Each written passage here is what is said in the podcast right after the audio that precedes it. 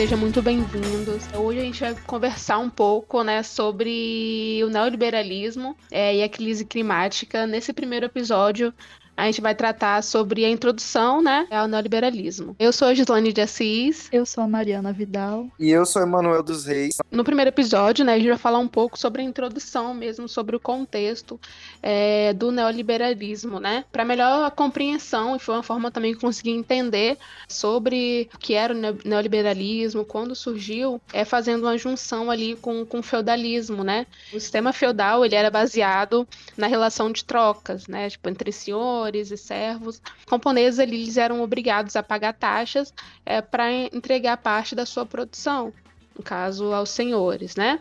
É, em troca, no caso, eles recebiam proteção militar, terra para produzir o necessário ali da sua sobrevivência. Foi a partir do século ali 11 que as inovações que as inovações tecnológicas aconteceram, né? Que é no caso inovações para coisas agrárias, no caso de ferradura, caços de cavalos, coisas inovações relacionadas a isso. Com isso, com essas inovações, a produção de alimentos, os trabalhos, é, tudo que, que os trabalhadores eles produziam começou a acumular. Antes eles produziam para eles, com as novas inovações, com as novas ferramentas, eles começaram a obter é, tantos produtos que ao ponto de comercializar, no caso, né, de vender nas feiras, nas grandes rotas comerciais. E foi a partir desse processo é, de expansão que os burgueses também começaram aí a práticas de intervenções, né, comerciais. É, a questão do, do, dos burgueses, né, é, eles sentiam o Estado muito presente ali na questão da, do comércio e para isso eles não era um bom negócio, né? É isso que eu falei faz parte aí do liberalismo. Depois disso, o liberalismo ele passou para o neoliberalismo, é, que é aí uma doutrina econômica e política que surgiu lá no século XX com base em teorias formuladas por teóricos, como o economista ucraniano, o Ludwig, e o economista austríaco, o Frederick. A teoria, a teoria neoliberal, ela surge aí é, para, para se opor à teoria keynesiana, né? Que essa teoria, ela prezava aí pelo bem-estar social do Estado, o Estado propondo bem-estar para a sociedade ali. Essa teoria keynesiana, ela propôs uma nova leitura aí da parte econômica do liberalismo clássico aí, tendo como base também uma visão econômica e conservadora, que pretende aí diminuir o máximo a participação do Estado na economia. Para entender um pouquinho mais sobre o neoliberalismo, né, é importante a gente entender também o que foi o consenso de Washington. O consenso de Washington ele remete a um conjunto de regras econômicas que foram propostas em 1986, em um encontro lá na capital dos Estados Unidos. Elaborado pelo economista inglês John Williamson. É uma lista de recomendações que elas visam o desenvolvimento socioeconômico de países da América Latina e, com isso, também visando a expansão do neoliberalismo. Essa reunião ela foi convocada né, pelo Instituto Internacional de Economistas lá dos Estados Unidos e ela contou com a presença do Fundo Monetário Internacional, o Banco Mundial, né, que é o Departamento do Tesouro dos Estados Unidos. As nações latino-americanas também estiveram presentes nessa reunião, foi um dos, dos momentos que transferiu o conceito de liberalismo para neoliberalismo, né? É, essa nova agenda ela estimulava que a competição entre as taxas de câmbio daria incentivo a exportações e a grandes financiamentos públicos, né? E ainda serviu de modelo para a questão da futura política do Fundo Monetário Internacional. É, de modo geral, os objetivos desse consenso, né, dessa reunião que foi feita, era impulsionar o livre mercado, a proposta né, teórica do livre mercado e a abertura comercial dos países e também o controle fiscal. Essas ideias elas já eram notadas pelos governos das nações desenvolvidas, né, as nações, é, a exemplo do Reino Unido e o próprio Estados Unidos, desde a década de 1970. Isso já vem né, acontecendo. Utilização de crédito para concessão de empréstimos por parte do Banco Mundial e do FMI. É, dentre as medidas que foram sinalizadas, né, os acordos que foram feitos nesse consenso, o consenso de, de Washington, os principais que se destacam são, o primeiro, a disciplina fiscal, que o governo deve limitar os gastos e reduzir as dívidas, um pouco do que a gente vê com o teto de gastos aqui no Brasil, né? Reordenamento dos gastos públicos, priorizando para de maior retorno financeiro, como educação, saúde e infraestrutura, reforma fiscal e tributária para modificar o sistema de arrecadação de impostos e consequência, a reforma fiscal e tributária, abertura comercial e econômica das nações, unificação e manutenção das taxas de câmbio, liberização do comércio, derrubada das restrições de investimento do capital estrangeiro privatização de empresas estatais, tanto dos setores comerciais, desregulamentação das leis econômicas e trabalhistas, direito à propriedade intelectual, especialmente nos domínios estruturais, industrial e científico. Essas são as medidas que essa reunião tratou, obviamente que algumas até que um pouco utópicas, vista também a realidade dos países da América Latina, né? Em 1950, os professores do Departamento de Economia da Universidade de Chicago fundaram a Escola de Chicago. Ela era uma escola de pensamento econômico que criou as bases do neoliberalismo.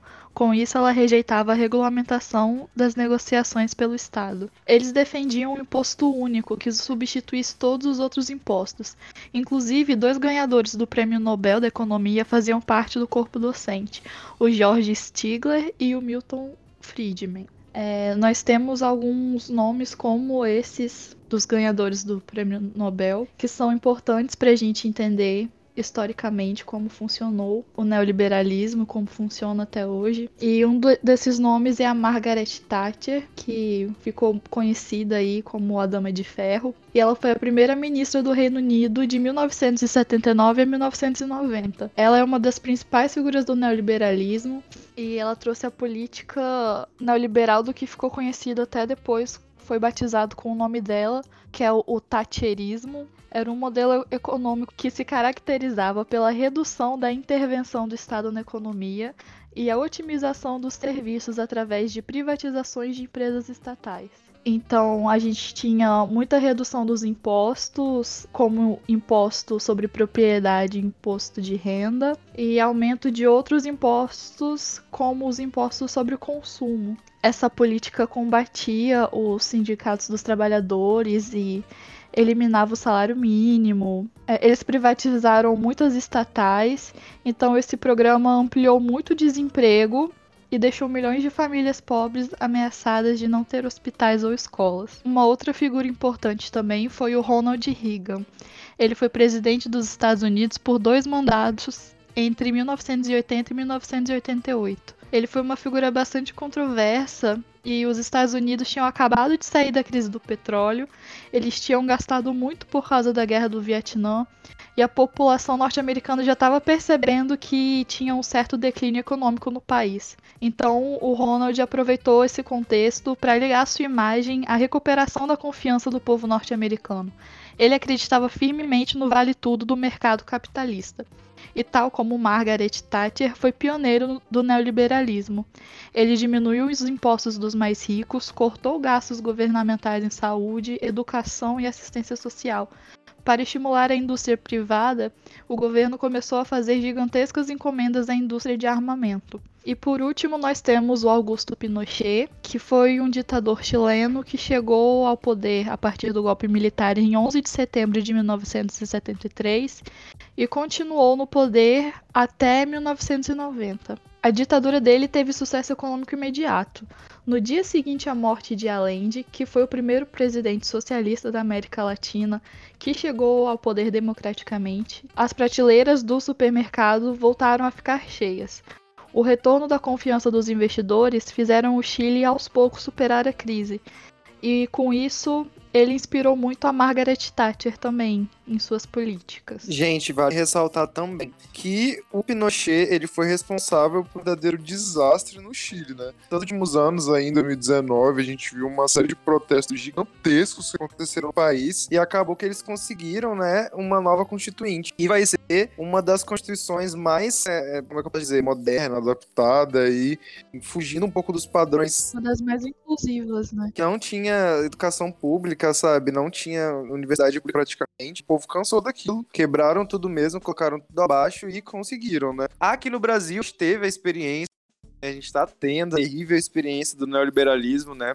A gente está passando aí pelo, uma série de formas de uma série de coisas estando prejudicadas desde o golpe da Dilma, né, desde 2016, quando ter assumiu e as reformas malucas, o teto de gastos, enfim. E logo depois disso, o desastre do governo Bolsonaro, né? E a gente tá tendo que ver as pessoas tendo que ir pra fila do açougue para pegar osso, para fazer sopa, porque não tá tendo condições de do mínimo, né, por conta desse desse neoliberalismo, né? É questão do estado mínimo para quem? Porque a galera rica tá lá, bolso enquanto as camadas mais marginalizar a galera pobre tá passando necessidade. Então é muito complicado, assim, né? A gente pode perceber que o neoliberalismo aqui na Latina, ele tende muito mesmo ao erro e ao desastre e até mesmo a morte, né? E esses governos, eles com certeza, obviamente, estão para ali para lucro. Tanto que na pandemia agora a gente pôde ver também que foi em alguns países, né, neoliberais, incluindo o Brasil, com líderes malucos e, enfim, um de completo por conta de um sistema econômico que já vem se dissolvendo há muito tempo.